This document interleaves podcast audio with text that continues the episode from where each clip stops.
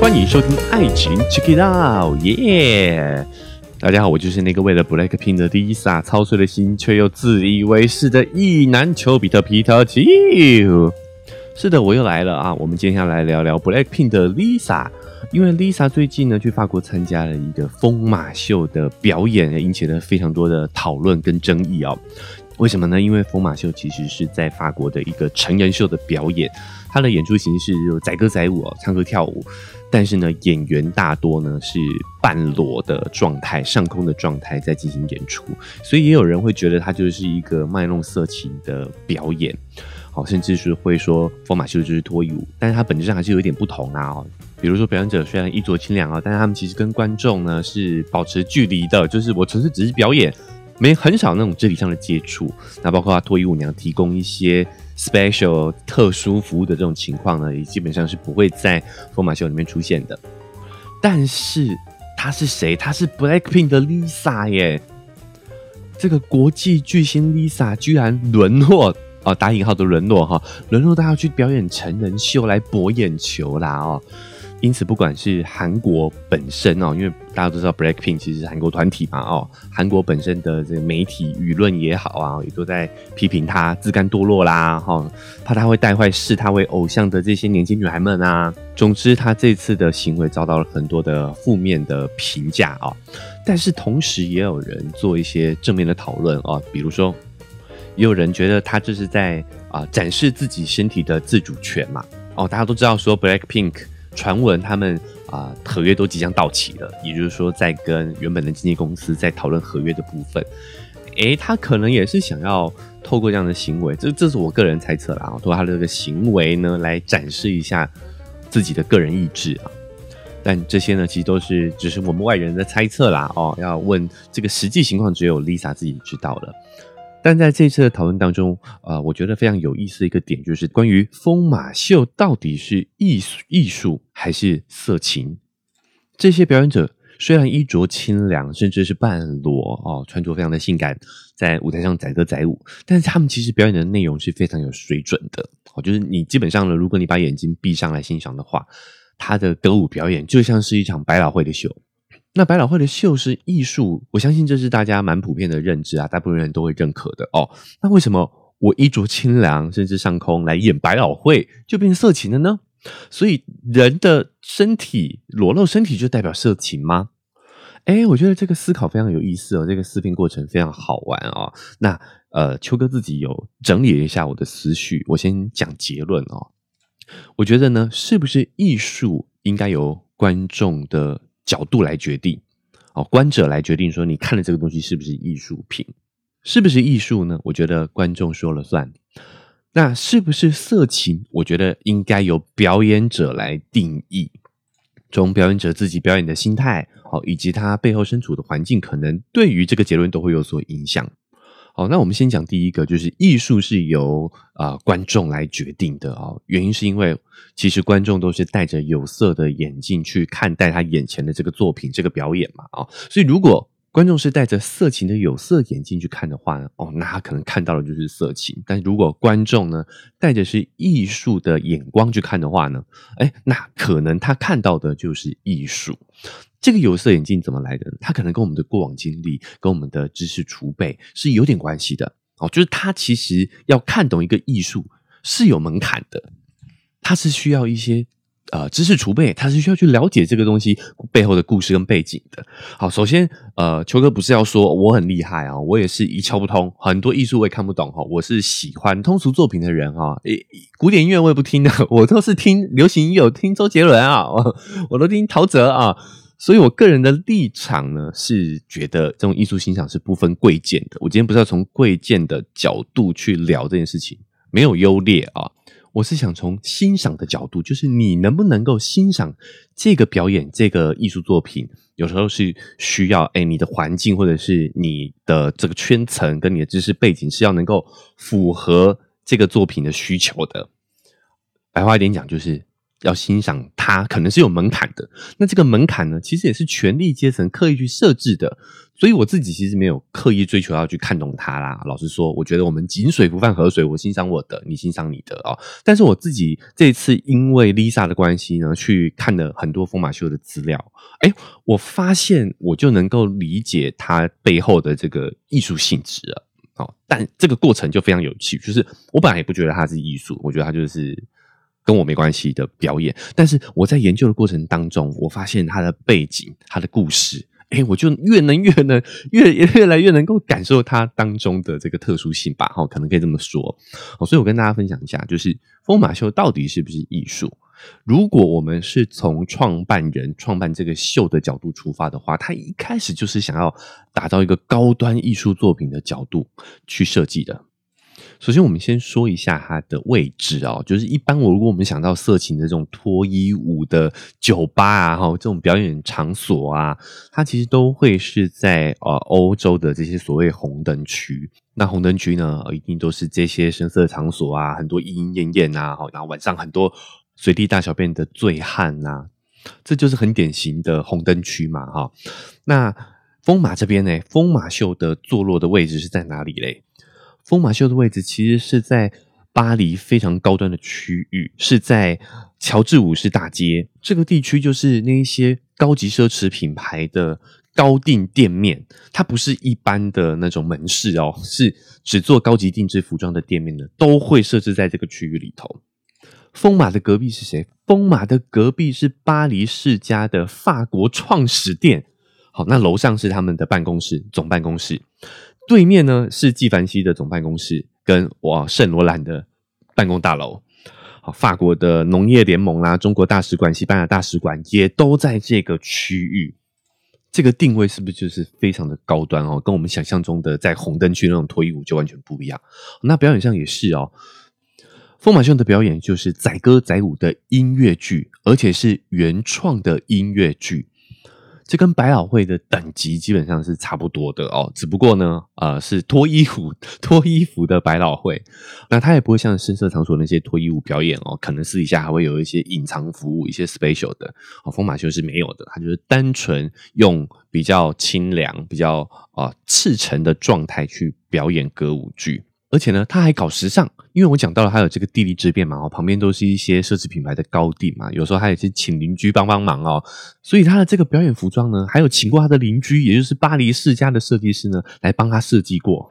后来还有请到这个老佛爷啊等一众的高端时尚设计师来设计他们的表演服哦，所以这个疯马秀呢，又跟时尚扯上了一点关系。你会不会越听越觉得，诶，它好像是艺术来着啊？但是当大家有了这个感觉的时候呢，就要暂停思考一下了。冷静一下哈，因为这个创办人除了是艺术家之外，他也是一个商人。他的很多的考量跟设定，其实都只为了赚钱而已啦。说穿了啊，在法国这类的秀呢，有两大山头，一个就是疯马秀嘛，另外一个就是大家更为熟悉的红魔方、红模仿啊。这个红模仿哦，因为有拍过两部电影，所以普罗大众对于红模仿的知名度呢、熟悉度呢是比较高的。那么在早些年，其实也是这个样子哦。因为红模仿的创立是比较早的，所以它有先发优势。当时的法国呢，正处于战后经济正要起飞的时期哦，所以人们非常渴望有一些娱乐可以欣赏。那红模仿的这种歌舞形式，就在当时大杀四方，马上就招揽了一票的粉丝啦。哦，这个就让那个疯马秀的创办人非常的眼红，他也想要分一杯羹。但是因为他比较晚入局嘛，哦，你要干掉红模仿是不太可能的，所以他就另辟蹊径，想了一个办法。我们一样是歌舞表演哦，但是我们决定呢，把这些表演服装呢去掉，我们直接让舞者的这些赤裸的酮体呢，在光影中载歌载舞啦。这种差异化的竞争，果然让疯马秀呢也风靡一时。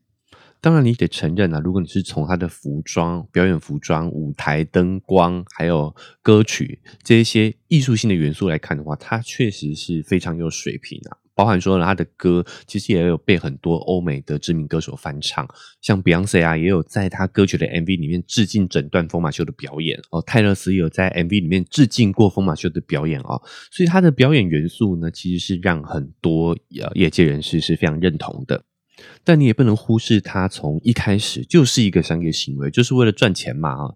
包括我觉得这次这一系列的 Lisa 的新闻事件，也都是非常好吸引流量的一个方式啊！哈，他们已经不是第一次邀请名人去参与到他们疯马秀的表演当中了。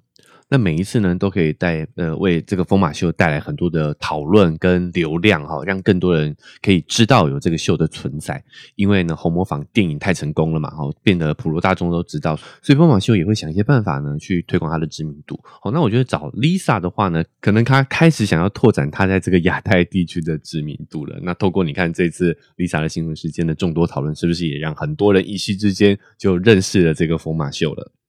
所以你会发现，这个艺术跟商业之间的界限本来就是非常的模糊的啊，这两者是紧紧相扣的。而且在这个场域当中，我们是玩不过那一些权力人士的。所以，如果要看一个表演的话，它是不是艺术？我觉得对于我们观众来说的话，其实不是非常的重要。我觉得最关键还是要回到我们是不是真心喜欢这样的一个演出。那。如果你喜欢的话，你就带着你的有色眼镜去看，你收获到了愉悦，你收获到了感动。我觉得这些就是值回票价的，而不需要去在乎外界于对于这部这个表演的评价到底是艺术还是通俗还是高端还是下流，关我屁事啊！哦，最关键是自己要看得舒服，看得爽快嘛！哦，好，那我们再来聊聊 Lisa 本身的自我意志啊，身体的决定权这个部分哦。首先，我们都知道说，Lisa 去参加这个疯马秀的演出，她绝对不可能拖的嘛！哦，以她的这个身份等级、知名度来说的话，她其实就是志在参加这个表演的意图比较多一点啊。那现在呃，媒体上也可以看到他的一些表演服的照片流出，你会发现其实也就那样哦。你跟现在很多 K-pop 的舞台上面的服装相比的话，其实比这个更火辣的，我觉得都有啦，哈。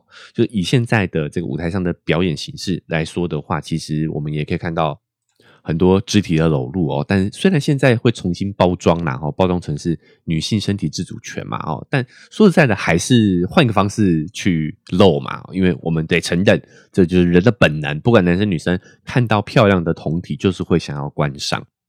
所以虽然说两者的尺度，我觉得其实已经是没有差多少了。就以 K-pop 甚至 Blackpink 自己平常表演的风格跟疯马秀的服装，我觉得两者的这个尺度没有差到非常多。疯马秀当然有再更性感一点，因为它就是一个成人秀嘛，哦。但是我觉得不算是太呃叫什么突破性的演出。我觉得这个的意义，在我个人理解啦，哦，就是在于说他之前的表演，他是以 Blackpink 的角色，他是。呃，经纪公司 YG 的一个产品，他的表演服装，他的表演内容，可能自己没有很大的这个掌握掌握权，但是到了丰满秀的这个表演里头呢，他是有自主性的去表演，去展露他的身材，展露他的这个酮体，他是有自主性的哦，包含说，我认为。疯马秀一定也有给他足够的尊重，然后可以请到 Blackpink 的 Lisa 来参与我们的演出。肯定这个表演的内容呢，它一定也是有一些自我的创造性在里头。所以我觉得这这个表演其实对 Lisa 本身来说呢是有意义的。但如果我们往更深一层想的话，其实他也只是从这个牢笼跳到了另外一个牢笼，从这个资本的操控跳到了另外一个资本的操控。哦，因为 这个。风马秀也是要卖票的，也是要赚钱的嘛。这一次呢，跟 Lisa 的合作啊，肯定也是让他们赚的盆满钵满啊。至少在知名度这一块，这次绝对是破圈了哈，让更多人都知道了风马秀的存在。所以，如果是站在 Lisa 个人的角度的话，我觉得这次的演出是一次非常好的自我意志的展现。那种找回自我身体的掌控感的感觉，我相信是非常好的，对她本身来说是挺有意义的。但如果我们把这个讨论的范围扩大到女性群体的话呢，我并不觉得这个表演有什么特别的意义啦哦，因为我们都知道说呢，Lisa 是有一定的主动权的，Lisa 是有一定的权利的，她算是知名度很高的成功女性。如果我们回过头来看他跟他同场表演的这些 dancer 们啊，他们当中又有多少是为了生计而去从事这个表演？有多少是为了艺术去从事这个演出哦，我觉得当然都有，这是比例上的问题哦，但是绝对不会像 Lisa 一样这样有自主性。所以有的时候我们在讨论这个女性主义的时候，我们不能因为有少数的女生她突破了这个圈层，突破了女性这个身份的限制，我们就哎觉得这个世界已经改变了哈，已经已经是女权高涨了哦，不是的哦，Lisa 这样的是少数啊。我们从这次疯马秀跟她同台的这些女演员们，我们就能够得知一二嘛。对不对？因为 Lisa 是不用拖的那个啊，Lisa 可以决定自己要拖多少，但是其他女生是有选择权的吗？哦，可能为了这份工作，她们可能是没有选择权的哦。但是我我并不是说她们完全没有自我意志啦。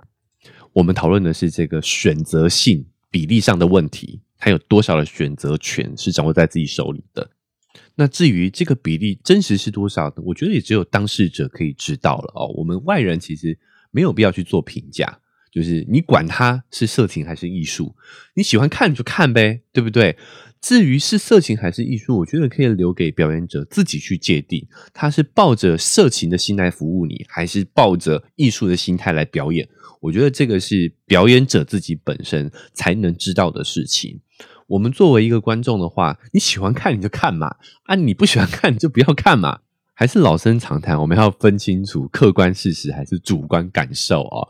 啊，像这种本身就是在灰色地带有很多模糊空间的事情的话，本来就很少客观事实可以参考了哦。那别人的主观感受，我们就只能表示尊重喽，对不对？你没有必要因为你的主观感受去批评别人嘛。至于这个表演到底是色情还是艺术，我觉得就由表演者自己去界定。关于这件事情呢，我呃有一个非常有名的说法，是美国的一个法官，他那时候在判判定这个刊物是否是属于色情刊物的时候，他讲了一句非常经典的话嘛，就说呢，我没办法用言语来说清楚这个图片是不是色情的，但是呢，我一看我就知道，看了就知道它是不是色情。但我觉得这个说法也非常的主观，而且非常的难全嘛，哦，就是为什么你一个男法官说了算，到底是不是色情说了算？追根究底，说色情没什么不对嘛，所以我觉得也没有必要，我们还在现界现在这个时代，还用这种二元的价值观去判定哦。所以我觉得每个人都可以有自己的眼光跟标准，但是因为这个作品是属于这个表演者的嘛，我们到底怎么界定它是色情还是艺术？我觉得这个权利呢，还是要归还给表演者本身啦。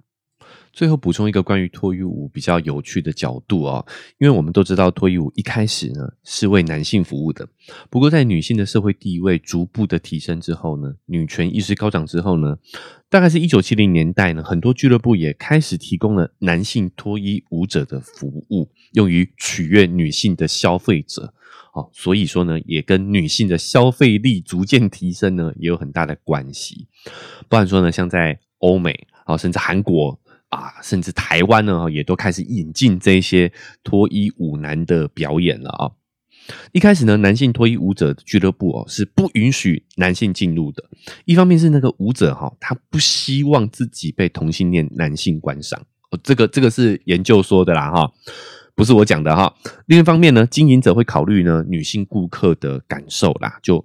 因为如果有一些其他男生在场的话呢，哎，女性顾客她可能有一些社会脚本的压力哦，而无法全情的投入在这个跟男舞者的互动当中啦。那么，在一九八零年代就有很多许多跟女性相关的研究呢，都是在赞扬这种服务女性的秀场。他们从女性主义的角度呢，认为这是一种看见女性的欲望，满足女性的幻想，并将男女地位反转的一种好的表演。这个在学术上呢，被称为社会性别超越，指的是呢两性的权力关系在这个表演场域发生了反转，女性体会到了被取悦的那个快乐，而换男生呢来被凝视，来被物化。这个在当时呢是有一定的进步意义的，但是越来越多的学者发现哈。女性在与异性的脱衣舞者互动时，并不能像男性一样感到快乐。在这个性别权力反转的脱衣舞秀场，男性脱衣舞者表演的场合，女性还是需要极力模仿男性的行为，去接受来自男性舞者的示好，甚至肢体上的接触。那这对很多女性来说呢，是会感觉到不适和尴尬的。这个是在研究里面发现的哦。因为脱衣舞的这个场域原本是为男性设计的，它的表演互动方式是为男性的喜好方式去设计的，所以女性在这个场域里头，女性观众在这个场域里头，她也不自觉的会模仿男生观众在呃脱衣舞者靠近的时候呢，来跟他做良性的互动。但是很多女性其实是不习惯这样的一个互动的。男性脱衣舞者呢，他们在舞台上展现他们男性魅力的时候呢，其中也会有很多的主导、凝视和压迫这样的一个状况，还是会存在他的表演里头。有时候甚至会强迫女顾客来来跟他们互动，比如说把这个顾客的头按在他们的这个胸口啊，或或者是握着他们的手，让他们来摸自己的胸部啊、臀部啊什么的。大家可以想象一下哈。就算是大家都是主动的想去脱衣舞俱乐部寻欢作乐嘛，哦，但是男顾客被女脱衣舞者按在他的胸部，跟女顾客被男脱衣舞者按在他的胸部，这可以说是完全截然不同的感觉哦。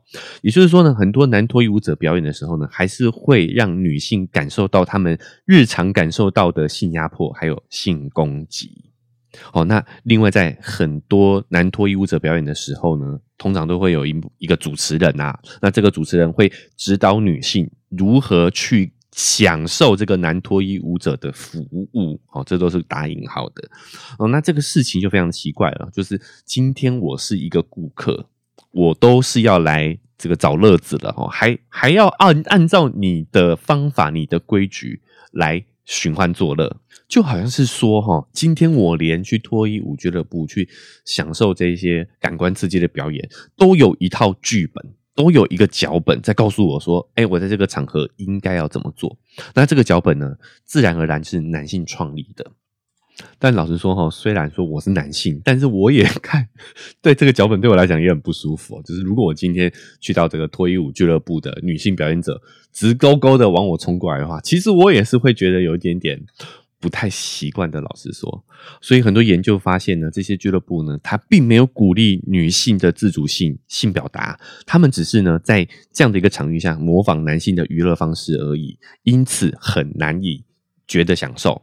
哦，这个是在二零一一年的一篇关于男性脱衣舞俱乐部的研究，但是谁知道呢？哈，毕竟这是二零一一年的研究，现在都二零二三了嘛，哦，说不定现在女生真的也能够在这样的男性脱衣舞表演当中找到乐趣了，也不一定，就有待各位自行去探索啦。只是想要提醒大家呢，我们没有必要为了现在流行什么表演而就去看这个表演。又或者是说，这个表演被冠上、被套上了什么样的一个价值？比如说，它代表了这个女权崛起啊，我们姐妹们要去物化男性啊。有的时候，研究已经告诉我们了，它不一定能够达到这样的一个效果。我们。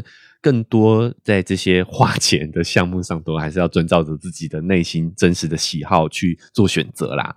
那再来讲男性物化的这个部分，哎，真的有男性有觉得自己被物化吗？哈，先不说这个表演还是非常的大男人主义，他们还是拼命的在展现自己的男子气概之外哦，哎，男性其实从男生的脚本来看，我们其实是不排除被物化的。